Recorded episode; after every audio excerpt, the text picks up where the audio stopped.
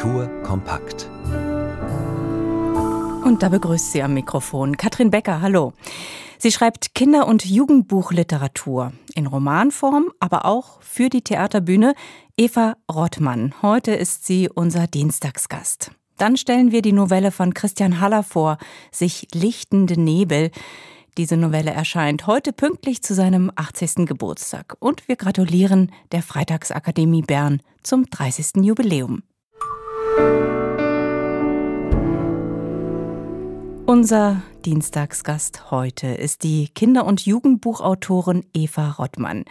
Ihr literarisches Schreiben, sei es in Romanform oder für die Bühne, ist geprägt von Kinder- und Jugendthemen. 2021, da erschien ihr Jugendbuchdebüt Mats und Milad oder Nachrichten vom Arsch der Welt. Mit ihr sprach Patricia Moreno. Schreiben, sagen Sie, ist für mich wie ein langes Gespräch über Dinge, die mich beschäftigen. Und da habe ich mich gefragt, zu einem Gespräch gehören ja eigentlich immer zwei. Wer ist beim Schreiben Ihr Gegenüber? die Welt vielleicht oder ich schreibe halt, ich schreibe, um Dinge rauszufinden, glaube ich, die mich beschäftigen oder ja, zu denen ich offene Fragen habe. Tagebuch schreiben ist ja auch eine wichtige Sache für Sie. Ist, mhm. Sind Sie sich selbst auch Ihr Gegenüber in dem Moment? Ja. Ja? Klar. Ja. Für Kinder und Jugendliche schreiben, Theaterprojekte entwickeln. Sie haben ja in Zürich Theaterpädagogik studiert. Was hat das zu Ihrem Thema gemacht? Ich werde das oft gefragt. Ich weiß nicht, ob ich da mittlerweile eine schlaue Antwort habe. Und ich finde die Frage an sich auch gar nicht so spannend, weil ich schreibe natürlich für Kinder und Jugendliche auf jeden Fall. Aber wie müsste ich sie denn stellen, damit sie spannend würde, die Frage? Ja, eben, ich schreibe für Kinder und Jugendliche, ist klar. Ich möchte, dass die meine Bücher lesen. Ähm, aber ich schreibe vor allem aus der Perspektive von Kindern, beziehungsweise vor allem von Jugendlichen. Das ist erstmal einfach ein literarischer Vorgang. Ähm, der sich in den wesentlichen Dingen nicht von den Vorgängen unterscheidet, die ich mache, wenn ich für Erwachsene schreibe. Ich schreibe auch manchmal für Erwachsene. Ich wähle eine Figur, eine Lebensrealität, ich setze mich da rein, versetze mich da rein, eine Sprache, Konflikte und so weiter, all diese Dinge, die man tut, wenn man schreibt. Ja, ich glaube, die Frage finde ich spannender, warum wähle ich diese Perspektive? Genau. Also, warum tut sie das? Ja, ich glaube, Jugend ist äh, ein Thema für mich. Also wahrscheinlich hat man als Schriftstellerin einfach Themen, an denen man sich so abarbeitet. Und eines meiner Themen ist Jugend auf jeden Fall. Ja, das kann damit zu tun haben, dass ich die eigene Jugend als sehr intensiv erlebt habe, sehr prägend. Ja, ich mich, glaube ich, relativ gut erinnern kann an diese wahnsinnigen Gefühle, die ich damals hatte, die Identitätssuche, die ja. Risiken, die Lust auf das Leben, die Fehler. Das Entdecken des anderen Geschlechts oder eigenen Geschlechts, wie auch immer. Genau. Ähm, Sie leben schon lange in Zürich, seit 2004, mhm. aber Sie sind aufgewachsen in der deutschen Provinz, in äh, Wertheim, einer ja. kleinen Stadt am Main. Wie hat Sie das geprägt? Weil das ist ein Ort, den beschreiben Sie, da gibt es eine Burg, da kommt einmal im Jahr der Rummel, es gibt ein Schwimmbad, aber so, so sehr, sehr viel mehr auch nicht. Ja, das war eine Jugend auf dem Land einfach. Also mhm. da war nicht so viel los. Also wir mussten das selber losmachen. Und das hat sie geprägt? Dieses selber losmachen müssen? Ja, ja, klar. Also ja, ich habe versucht, da irgendwie ich glaube, na klar, das, das wäre ein ganz anderes Heranwachsen gewesen, wenn ich in der Stadt aufgewachsen wäre, wo es gewisse Angebote schon gegeben hätte, die ich auf dem Land irgendwie selber erfinden musste. Oder? Wie haben Sie da zur Literatur, zum Theater gefunden? Kam das da schon oder, oder kam das erst später? Das war so in der 11. Klasse habe ich angefangen, in der Theater AG zu spielen. Und ich glaube, das hat mich auch ein Stück weit gerettet, sag ich mal. Gerettet wovor? Vor der Einöde oder, oder vor sich selber? Ja, Sehen auch. Sie? Und ähm, nee, meine Jugend war schon auch ein bisschen wild. Also ja, und das Theaterspielen war war irgendwie so ein guter Hafen, den ich damals gefunden habe. Wild im Sinne von Party machen, hm. wie Sie das vorhin beschrieben haben, eben. Ihre Bücher tragen schon so tolle Titel. Die Prinzessin, die auszog, den Prinzen zu retten. Oder Mats und Mieland oder Nachrichten vom Arsch der Welt. Sie haben das schon so ein bisschen angedeutet, wie dieses Schreiben für Sie funktioniert. Und ich will trotzdem noch mal schreiben. Ist es nicht, äh, fragen, ist es nicht ein anderes Schreiben für ein junges Publikum, als wenn Sie, äh, weiß ich nicht, über Liebespaar XY schreiben, das in seinen 50ern plötzlich eine Sinnkrise erlebt und so solche Geschichten. Ah, na klar, Aber, na ja? klar, es ist ein anderes Schreiben. Also klar, also ich kann gewisse Worte vielleicht nicht verwenden. Also das ähm, ist ja klar, warum, ja, exaltiert oder was weiß ich, ja. würde ich jetzt nicht in einem Text für Jugendliche verwenden, aber der Vorgang an sich, der ist einfach, das ist, das ist äh, Schreiben und das ist genauso anstrengend und genauso schwierig, wie ähm, wenn ich für ein erwachsenes Publikum schreibe. Und ich habe auch den gleichen Anspruch. Also ja. ich suche nach Worten. Es dauert sehr lange. Also ich finde, das ist einfach, und ich finde, das ist, das ist einfach was, ähm, ja, das ist was sehr Wichtiges, dass, dass die Kinder- und Jugendliteratur auch als Literatur behandelt wird. Und das nehme ich halt wahr, oft wahr, dass das nicht so wirklich passiert, also dass da noch so ein Graben existiert. Es gibt so Literatur und es gibt Kinder- und Jugendliteratur. Und das finde ich einfach sehr schade, weil und auch seltsam, weil ich glaube, wenn man als Kind nicht rangeführt wird an diese Dinge, dann fängt man später nicht plötzlich damit an. Also wenn man immer nur Hipsi und Tipsi die lustigen Heidelbeeren liest, so, dann fängt man später vielleicht nicht an, Belletristik ähm, zu lesen und ins Schauspielhaus zu gehen. Aber es sind ja zwei Sachen vielleicht, dass mhm. Sie äh, so von der Außenwelt als Kinder- und Jugendbuchautorin nicht ernst genommen werden oder man guckt so ein bisschen auf Sie herunter. Und dann ist es die Literatur selber, die Sie ja kreieren, die ja auch ihr Publikum ernst nehmen möchte. Sie möchten ja das äh, eben zeigen, dass sie sie ernst nehmen, die, für die sie schreiben. Ah, ja, ja. ja. Verstehe jetzt die Frage nicht? Ja, ja, es ist keine Frage, es ist eigentlich so ein bisschen eine Beobachtung. Aber ich frage mich auch, wie, wie verhindern Sie sich anzubiedern? Weil wenn ich jetzt als alte Schachtel mega und cool sage, dann heißt das ja noch lange nicht, dass ich äh, mega und cool bin. Mhm. Sie sind 40, Sie sind mhm. jetzt auch nicht so alt, aber, aber, aber, also ich meine, genau, so aus der Perspektive jung, ja. von einem 10-, 12-Jährigen ist das schon, ja, ist das schon sehr alt. Ja. Ja, und sich da immer wieder einzulassen auf diese Welten. Ja, also, ich, das fragen Jugendliche auch manchmal. Das war gerade letztens in der Schule, und da hat jemand äh, gefragt, warum machen Sie das überhaupt? Warum schreiben Sie? Also, was interessiert Sie an uns? Ja. und das kann schon sein, dass das irgendwann mal aufhört. Das, ja, vielleicht bin ich irgendwann zu alt. Also im Moment habe ich das Gefühl, ich habe noch relativ viel Kontakt. Also ich habe ich hab eine starke Erinnerung an meine eigene Jugend. Ich begegne vielen Jugendlichen, also dadurch, dass ich für sie schreibe, habe ich immer wieder Lesungen und Gespräche. Ich mhm. habe auch selber Kinder, ähm, die 10 und 12. genau mhm. 10 und 12, die jetzt langsam so in diesem Alter sich nähern.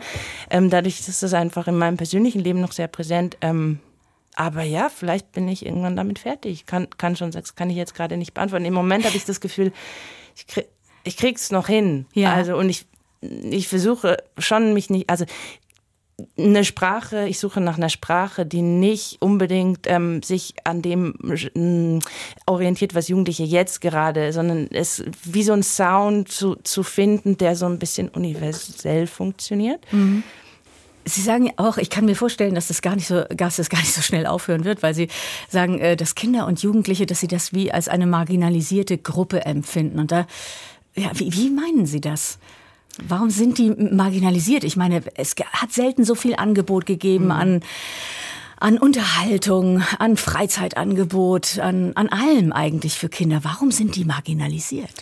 Ja, Jugendliche haben keine Stimme, also ähm, und Kinder äh, politisch nicht, sie sitzen nicht äh, in, in, den Zeitungen oder im Radio mhm. und die Welt wird von Erwachsenen gemacht und die Angebote, die sie bekommen, die bestimmen wir, so ne, das ist nicht irgendwie, ähm, dass sie das selber entscheiden und ja, also es gibt zum Beispiel für Jugendliche wenig Raum in der Stadt der wirklich ihnen gehört. Ne? Und das ist zum Beispiel. Also wirklich Raum, wo sie sich aufhalten können. Ja, und, und dann werden sie, finden sie manchmal Plätze und dann werden sie dort vertrieben oder nicht gerne gesehen. Und ja, zum Beispiel in der Corona-Zeit war das, glaube ich, für viele Jugendliche sehr fatal. Also. Und dann Literatur zu erschaffen, in die man sich vielleicht auch flüchten kann, ist das auch eine Möglichkeit? Sehen Sie die? Wenn, wenn Jugendliche sich in meinen Texten wiederfinden und mir das sagen oder schreiben, das ähm, berühren mich natürlich total. Also mhm. das, ähm, das wünsche ich mir sehr. Klar, das ist sicher auch ein Antrieb. Und ich bin im Gespräch mit Kinder- und Jugendbuchautorin Eva Rottmann. Und jetzt Sprechen wir noch kurz über den Artikel, den Sie ausgesucht haben. Der ist in der Zeit erschienen, in einer der Februarausgaben. Dann ist es wieder still. Es geht um den Anschlag in Hanau und eine Autorin, die die Hinterbliebenen besucht. Eva Rottmann, das haben schon andere gemacht und auch darüber geschrieben. Aber warum ist für Sie dieser Besuch ähm, von Antonia Baum, so heißt die Autorin des Artikels, warum ist der so besonders, dieser Besuch? Ja, der hat mich einfach irgendwie total berührt. Also ich finde, der ist, ähm, der ist, sehr, ist ein sehr anschaulicher Text. Sie nimmt uns wirklich mit nach Hanau in diese Stadt und sie besucht eben diesen jungen Mann, Javed. Golam. Ähm, mhm. Der zwei Freunde verloren hat bei diesem wirklich furchtbaren Anschlag. Und ähm, ja, er ist wahnsinnig traurig und resigniert und ja, gleichzeitig ähm, ja, spricht er mit ihr und nimmt sie so mit und das, ähm, ja, mich hat das einfach, mich hat das total berührt.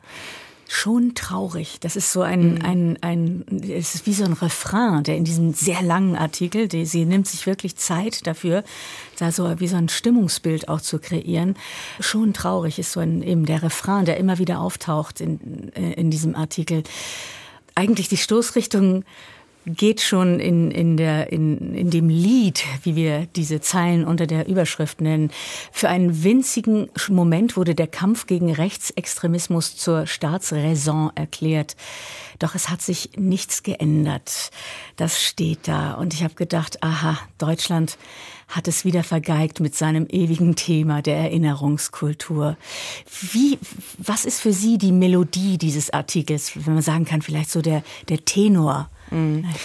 Ja, dann ist es wieder still. Ne? Also so zum Jahrestag kommen die Medienleute und berichten darüber und dann fahren sie wieder und es hat sich nicht wirklich was verändert. Und ich glaube, das ist halt, ja, natürlich verurteilen, verurteilen, also hoffentlich verurteilen alle diesen mm, schrecklichen Anschlag. Aber das allein reicht halt nicht, weil ja, Rassismus ist nicht nur da, weil es so Extremtypen gibt. So, mhm. Ja, ja, wie diesen Attentäter, sondern Rassismus ist da, weil wir in einer Gesellschaft leben, die immer wieder Stereotype reproduziert und Vorurteile. Also das ist ein gesellschaftliches Problem und das geht uns alle an. Aber Sie sagen eben, dass Rassismus leider die Norm ist und nicht die Ausnahme, dass das uns alle geht. Das hat aber Tupoka Ogette gesagt. Okay, ja, also gut, da haben Sie ihn zitiert. Aber Sie ja. Nehmen Sie sich da, nehmen Sie sich da mit rein eigentlich? Weil, also ich finde es immer leicht, so etwas zu sagen. Ja, rassistisch sind immer die anderen. Ja, nee, das habe ich ja gerade gesagt. Ich hm. glaube, hm. das ist halt, das ist ein gesellschaftliches Problem und das, das äh, geht uns alle an und wir kommen halt einfach, glaube ich, also nein, wir kommen nicht weiter, wenn wir nicht bei uns selber anfangen. Mhm. So zu fragen, ey, wo stehe eigentlich ich? Welche Vorurteile habe ich internalisiert? Ähm, warum habe ich die? Ähm, wann zeigen die sich? Ähm, welche Privilegien habe ich? Und ähm, Privilegien ja, ich zum damit Beispiel? Um? Ja. Ich meine, Sie als, als, als große, schöne Frau, die schriftstellerisches Talent hat, sehen Sie sich da als, als privilegiert? Ja, klar bin ich privilegiert. Also allein aufgrund von Hautfarbe. Mhm. Also ich habe nicht Angst, an, an einer Polizeistreife vorbeizulaufen. Ich habe nicht Angst davor, von struktureller Gewalt betroffen zu sein aufgrund meiner Hautfarbe. Dann ist es wieder still, dieser Artikel. Wenn, was, was löst er in Ihnen als Autorin und Theaterfrau aus? Weil Sie arbeiten ja wirklich mit dem, was Sie berührt. Was wird bei Ihnen aus so, aus so einer Lektüre? Wird daraus Literatur? Wird daraus Theater? Das berührt mich schon auf jeden Fall und irgendwie bin ich in vielen Texten sicher auch politisch, also in eigentlich allen Texten. Ähm, aber ich finde, gewisse Perspektiven, also darf ich mir nicht aneignen. Also, also gewisse Was? Perspektiven müssen von Leuten erzählt werden, die, die davon betroffen sind. Und dann muss ich einfach zuhören und lernen. Also ich glaube, also das wir können einfach alle und müssen wahnsinnig viel lernen. Das ist, das ist so wichtig. Also das heißt, Sie sagen, Sie würden sich jetzt nicht in diese Perspektive des jungen Mannes Javed äh, hineinversetzen wollen, sondern ihn selber sprechen lassen. Oder wie meinen Sie das? Ich würde mir jetzt nicht die Perspektive von ihm aneignen und ein Buch zum Beispiel aus seiner Perspektive schreiben. Aber dass das Ganze literarisch irgendwie verarbeitet wird von Ihnen, das könnte schon, das könnte schon stattfinden. Ich meine, Sie greifen ja solche Geschichten durchaus auf. Ich greife solche Themen schon auf, weil ich finde, dass es wichtig ist, dass sie im Diskurs sind oder dass sie einfach auf dem Schirm sind ähm, mhm. und dass Menschen dann vielleicht anfangen, darüber nachzudenken oder sich zu informieren oder andere Bücher dann zu lesen. Ja, also na klar, weil eben das ist was gesamtgesellschaftliches und deswegen sind diese Themen auch da und ich als eine Frage von Perspektive, also welche Perspektive, aus welcher Perspektive spreche ich? Wenn Sie am Radio diesen Artikel lesen wollen, der ist online noch auf zeit.de, ist er zu lesen. Erschienen am 12. Februar, dann ist es wieder still über den Anschlag in Hanau. Eva Rottmann, vielen Dank für den Besuch bei uns. Dankeschön. SRF 2 Kultur und da kommen wir nun zur Kultur vom Tage. Der Schweizer Schriftsteller Christian Haller feiert heute seinen 80. Geburtstag. Er schenkt sich und seinem Publikum ein kleines Meisterwerk, das zumindest findet die Aargauer Zeitung die im Heimatkanton von Christian Haller beheimatet ist. Ja, und dieses kleine Meisterwerk, das ist eine Novelle. Sie heißt Sich lichtende Nebel. Anina Salis war dazu im Gespräch mit SRF Literaturredaktorin Nicola Steiner. Und erstmal zu Beginn die Frage, worum geht's denn eigentlich in dieser Novelle? Das Buch beginnt in Kopenhagen im Jahre 1925. Da sitzt ein Mann am Abend auf einer Bank im Freien und beobachtet, wie ein anderer Mann an ihm vorbeigeht. Dieser andere Mann, der taucht aus dem nebligen Dunkel auf, geht dann im Schein der Straßenlaterne seines Weges und verschwindet dann wieder in der Dunkelheit, bevor er dann wieder im Licht der nächsten Laterne auftaucht. Der Mann auf der Bank beobachtet das alles fasziniert, denn dieser Beobachter ist Physiker, heute einer der berühmtesten Physiker seiner Zeit, Werner Heisenberg. Und aus dieser Beobachtung wird Heisenberg dann kurze Zeit darauf seine Theorie der Quantenmechanik entwickeln, die unser Weltbild nochmals ganz neu auf den Kopf gestellt hat. Also eine Beobachtung mit gewichtigen Folgen. Wir erleben Heisenberg, wie er einen anderen beobachtet, hast du sehr schön erzählt, bei jenem Mann, der vorbeigeht. Um wen handelt es sich denn da? Also der andere Mann ist keine Person unserer Zeitgeschichte, sondern eine Figur namens Hellstedt, die Christian Haller gewissermaßen dagegen schneidet. Dieser Hellstedt ist ein emeritierter Geschichtsprofessor Ende 60, dessen Frau verstorben ist und der sich nun mit seiner Einsamkeit auseinandersetzen muss. Und auch dieser Hellstedt erlebt, ganz unabhängig von dem jungen Wissenschaftler, also von Heisenberg und gewissermaßen parallel zu ihm, eine unerhörte Begebenheit, die im weitesten Sinne mit der Unschärfe-Relation von Heisenberg zu tun hat. Aha. Er hat nämlich ein Erlebnis der besonderen Art. Also er erlebt einen Moment, in dem die Dinge, die er sieht, miteinander verschwimmen und gewissermaßen ihre Konturen verlieren also wie wenn einem schwindlig wird. Mhm. Ja, das ist anfangs sehr verwirrlich, weil unerklärlich, aber dieser komische Moment bringt Hellstedt dazu, dass er anfängt zu schreiben, um diese Erfahrung in irgendeiner Form sprachlich real werden zu lassen. Und ob oder wie ihm das gelingt, das lassen wir jetzt hier mal offen. Um diese beiden Hauptfiguren rankt sich Christian Hallers Erzählung, seine Novelle, sich lichtende Nebel. Wie kommt sie denn daher, Nicola? Also das Buch ist wie zu erwarten bei einer Novelle. Es ist kurz, es ist poetisch dicht und existenziell. Es ist gespickt mit naturwissenschaftlichen und philosophischen Gedanken über unser Dasein, über die Versuche eines jeden Menschen, Licht ins Dunkel zu bringen. Also der Titel Sich lichtende Nebel spielt letztendlich darauf an. Und inwiefern lichtet er sich der Nebel? Er lichtet sich nur relativ, um, unscharf, um im Bild zu bleiben, denn genau darum geht es. Das Buch beschäftigt sich mit dem, was wir sehen und wahrnehmen können und dem, was sich unserem Wissen entzieht. Also es beschäftigt sich mit der Frage, ob es uns als Individuen überhaupt gibt oder ob wir nicht in einem größeren Zusammenhang stehen, den wir gar nicht erkennen können und ob sich gewisse Phänomene überhaupt in Sprache fassen lassen. Stichwort Sprache, wie ist das geschrieben? Also auf eine Art äh, sehr konventionell, aber es ist auch ein Text mit einer wirklich großartigen poetischen Sprache für diese eben nicht näher zu beschreibenden Phänomene, also mit wunderbaren Bildern, die einem nicht mehr aus dem Kopf gehen. Ich gebe mal ein Beispiel. Mhm.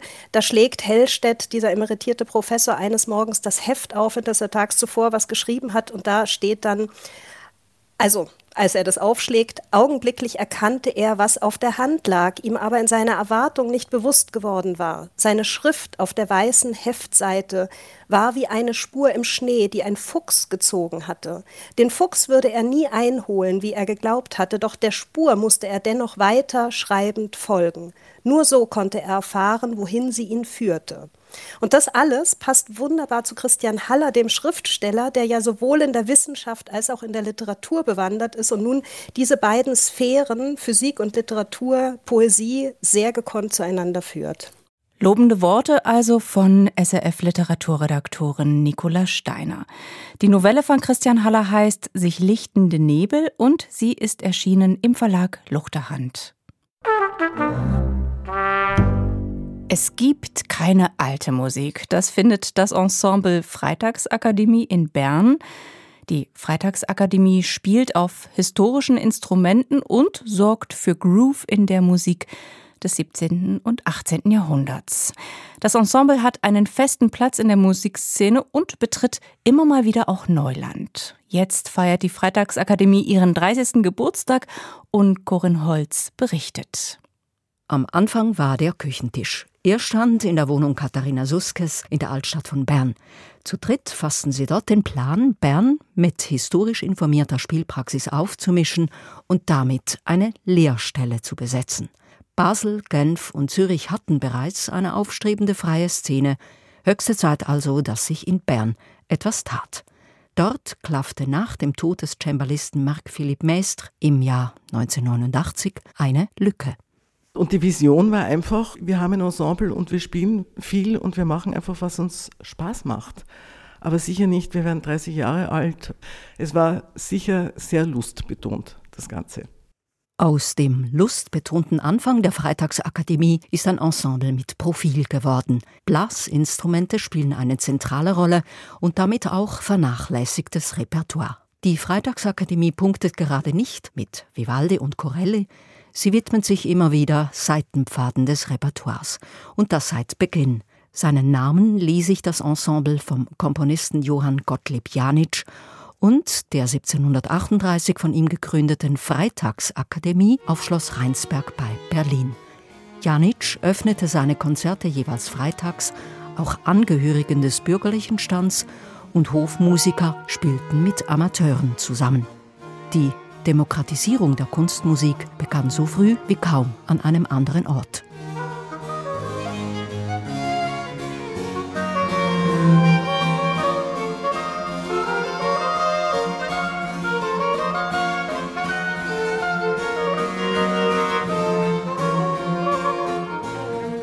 Musik des Namensgebers der Freitagsakademie, die ihren 30. Geburtstag feiert. Kammermusik von Johann Gottlieb Janitsch, neu erschienen auf CD. 30 Jahre, es ist de facto alt. Und natürlich ist die Hauptfrage, wie kann ich gut altern? Das frage ich mich als Mensch und das frage ich mich fürs Ensemble. Und ich mag diese Frage, weil die stellt mich auch vor viele Rätsel. Sagt Katharina Suske, Oboistin und Gründungsmitglied der Freitagsakademie. Gelöst ist immerhin das Rätsel unklarer Aufgabenteilung. Seit 2015 ist sie die künstlerische Leiterin und fällt die Entscheidungen alleine statt im Kollektiv. Die Freitagsakademie sucht in ihren Auftritten die Reibung mit anderen Kunstformen. Sie bietet etwa Literatur, Tanz und experimentelle Musik hinzu und sie ließ sich vor dem Boom vom Puppenspiel verzaubern. Sie rief schon 2007 den Pionier Neville Trenter für die Barockoper Azis und Galatea, 2018 einen seiner Schüler, den Puppenspieler und Kunstpfeifer Nikolaus Habian. Händels Alcina wird derzeit wieder gespielt, eine Produktion, die Menschen anspricht, die sonst nicht in die Oper gehen. Die Puppe, geführt von Sängerinnen und Sänger, erzählt geradeaus, was Sache ist. Leichtfüßiger als so lässt sich Künstlichkeit in der Oper kaum zeigen. Also wenn ein Opernsänger auf der Bühne leidet, weil er eifersüchtig ist, ist es ja manches Mal auch sehr peinlich. Wie, wie muss er sich bewegen? Was macht er mit seinen Händen? Oder dass er nicht nur an der Rampe steht, was zwar sehr gefühlvoll, aber doch sehr steif ihre Arie singen. Durch die Puppenführung wird es mit sehr einfachen Mitteln werden diese Gefühle eins zu eins übertragen und wahrscheinlich verstärkt. Die nächste nicht ausverkaufte Aufführung, die findet dann am 3. März statt, und zwar im großen Saal des Konservatoriums Bern. Mit Musik von Johann Gottlieb Janitsch, das ist der Namensgeber der Freitagsakademie. Ja, und wir sprechen jetzt über ein ganz anderes Thema, und zwar über den Influencer und bekennenden Macho Andrew Tate. Er ist sozusagen eine Reizfigur. Auf Social Media inszeniert er sich mit schnellen Autos und dicken Zigarren. Und was er sagt, ist frauenverachtend oder homophob oder rassistisch. Andrew Tate stößt viele ab. Allerdings, er kommt auch an, gerade bei jungen Männern. In Großbritannien offenbar so sehr, dass Schulen nun Aufklärung betreiben. Und ja, wie sieht's in der Schweiz aus? Susanne Schmugge hat nachgefragt, was hier läuft an den Schulen. So viel vorneweg, dass man koordiniert dagegen angehen müsste, so weit ist man an Schweizer Schulen noch nicht. Das zeigt die Nachfrage beim Lehrerverband. Bisschen anders sieht das Bild aus, wenn man bei einzelnen Schulen anklopft. Daniel Gebauer zum Beispiel unterrichtet seit 20 Jahren an einer Oberstufe im Kanton Bern. Und als er kürzlich in seinen Klassen das Thema Andrew Tate aufs Tapet brachte, kam er ziemlich auf die Welt. Das ist sicher eine Reaktion, die ich nicht erwartet hätte. Alles begann mit einer spontanen Umfrage zu Andrew Tate. Wer kennt ihn überhaupt? Und zwar habe ich dort einfach den Namen in den Raum geworfen. Wer weiß, wer das ist. Und da sind ziemlich rasch fast alle Hände auf von den Schülern. Wo ich nicht erwartet hätte, dass die Resonanz dermaßen groß ist. Die Jugendlichen kennen den Muskelman und Macho Andrew Tate, also vor allem die Schüler. Aber finden sie ihn auch gut? Hier wird's komplizierter. Denn die Jugendlichen wissen natürlich, dass Andrew Tate eine Reizfigur ist. Sie kennen die Vorwürfe gegen ihn und sich offen für so einen zu begeistern und dann noch vor dem Lehrer, das könnte schwierig werden. Bei den Schülern ist wirklich so ein, ein Schmunzeln auf dem Gesicht sichtbar gewesen. Und sie haben auch sofort den Blickkontakt zueinander gesucht. Ich tue das so interpretieren eigentlich, dass, dass Andrew Tate offenbar auch in einem Gesprächsthema ist. Ich gehe davon aus, dass ihre Antworten gegenüber mir als Schulleiter, Lehrer sehr gefiltert sind natürlich, aber dass schon erkennbar war eigentlich, ja, was ihre Haltung dazu ist.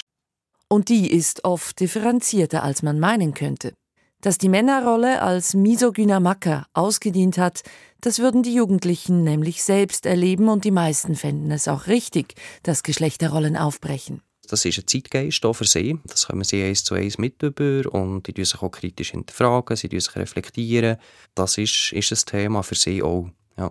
Handkerum ist die Suche nach einem neuen Männlichkeitsverständnis gar nicht so einfach.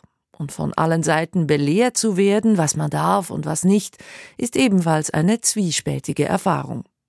Was darum ankommt, gerade bei den jungen Männern, ist die Kaltschnäuzigkeit von Andrew Tate. Also, dass jemand, der seine Meinung einfach vatergrad äußern kann, ohne dass er irgendwie sich beeinflussen lässt, um anderen zu gefallen, das hat ihn imponiert. Und das wiederum zeigt sich dann in Klicks und Likes, die Währung, die für viele Junge halt entscheidend sei. Wie viele Follower hat die Person, wie sehr werden seine Statements geliked, teilt, das sind so Zahlen, die sie stark interessieren. Es ist also ein sich selbst verstärkender Effekt. Da sagt einer Sachen, die man heute eben nicht mehr sagt, und das ist, wenn vielleicht auch daneben, eben schon auch ein bisschen cool. Und darum wäre es nach Meinung des Pädagogen eben auch kontraproduktiv, Influencer wie Andrew Tate einfach zu sperren, um den Reiz des Verbotenen nicht noch mehr zu verstärken. Der Rat von Daniel Gebauer geht in eine andere Richtung. Um mit dem Zeitgeist mitgehen dass sie das Interesse nicht daran verlieren, in welcher Lebenswelt sich die Jugendlichen drinnen befinden, um sie besser zu verstehen. Mit anderen Worten, interessiert euch für die Parallelwelt im Internet, die Jugendlichen so wichtig ist, wertet sie nicht gleich ab, sondern fragt nach, setzt euch auseinander. Verbote oder belehrende Aufklärungskampagnen seien dann gar nicht nötig.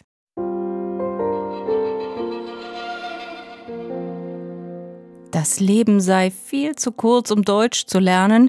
Ja, mit diesem Satz machte sich der US-Schriftsteller Mark Twain über die deutsche Sprache lustig. Auch viele andere finden, die Regeln der deutschen Sprache sind viel zu kompliziert und voller Ausnahmen. Dieser Kritik stellt der deutsche Sprachwissenschaftler Roland Kehlbrand ein Plädoyer für die deutsche Sprache entgegen. Deutsch, eine Liebeserklärung, so heißt im Buch. André Perler stellt es vor. Die Kritik von Mark Twain und anderen an der deutschen Sprache stellt Roland Kählbrand im Grunde nicht in Abrede. Aber er präsentiert eine ganze Reihe von Vorzügen, die die deutsche Sprache habe.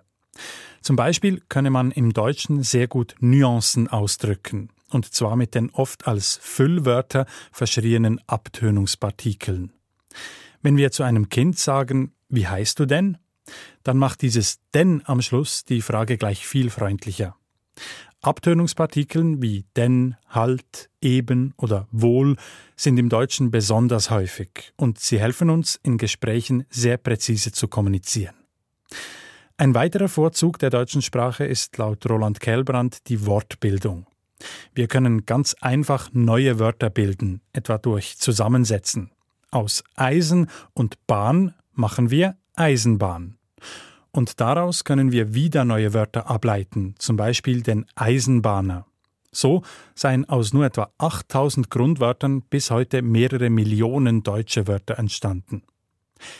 Die deutsche Rechtschreibung gilt weiterum als besonders schwer zu erlernen. Deutsch ist etwa die einzige Sprache der Welt, in der Nomen konsequent groß geschrieben werden.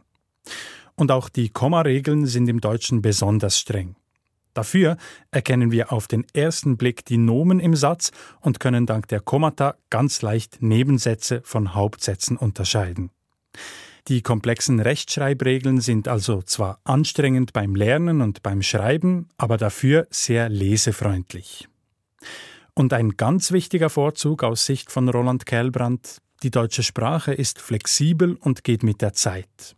Besonders gut kann sie Fremdwörter integrieren, das heißt, sie werden rasch dem deutschen Lautsystem und der deutschen Grammatik angepasst. Das englische to download zum Beispiel wird zu downloaden, downloadete, gedownloadet und so weiter. Schon wird aus dem Fremdwort ein deutsches Wort. Insgesamt zehn Vorzüge der deutschen Sprache präsentiert Roland Kellbrand in diesem Buch. Das Einzige, was dabei fehlt, sind Vergleiche mit anderen Sprachen. Trotzdem, dieses Buch zeigt schön auf, dass die deutsche Sprache viel auf dem Kasten hat und ganz sicher nicht so schwierig ist, wie viele sagen. Eine schöne Liebeserklärung an unsere Sprache. André Perler über das Buch Deutsch, eine Liebeserklärung von Roland Kehlbrand. Erschienen ist dieses Buch im Piper Verlag. In unserer nächsten Ausgabe von Kulturkompakt, da nehmen wir Sie mit in die Tonwarenfabrik Ziegler. Gibt es heute nicht mehr. Die hat aber fast 200 Jahre lang in Schaffhausen Haushaltskeramiken produziert. Jetzt arbeitet das Museum zu Allerheiligen in Schaffhausen in einer neuen Ausstellung dieses wenig bekannte Kapitel Schweizer Industriegeschichte auf. Ziegler Keramik heißt die Schau. Und mehr dazu erfahren Sie im nächsten Podcast Kulturkompakt. Mein Name ist Katrin Becker. Kultur kompakt.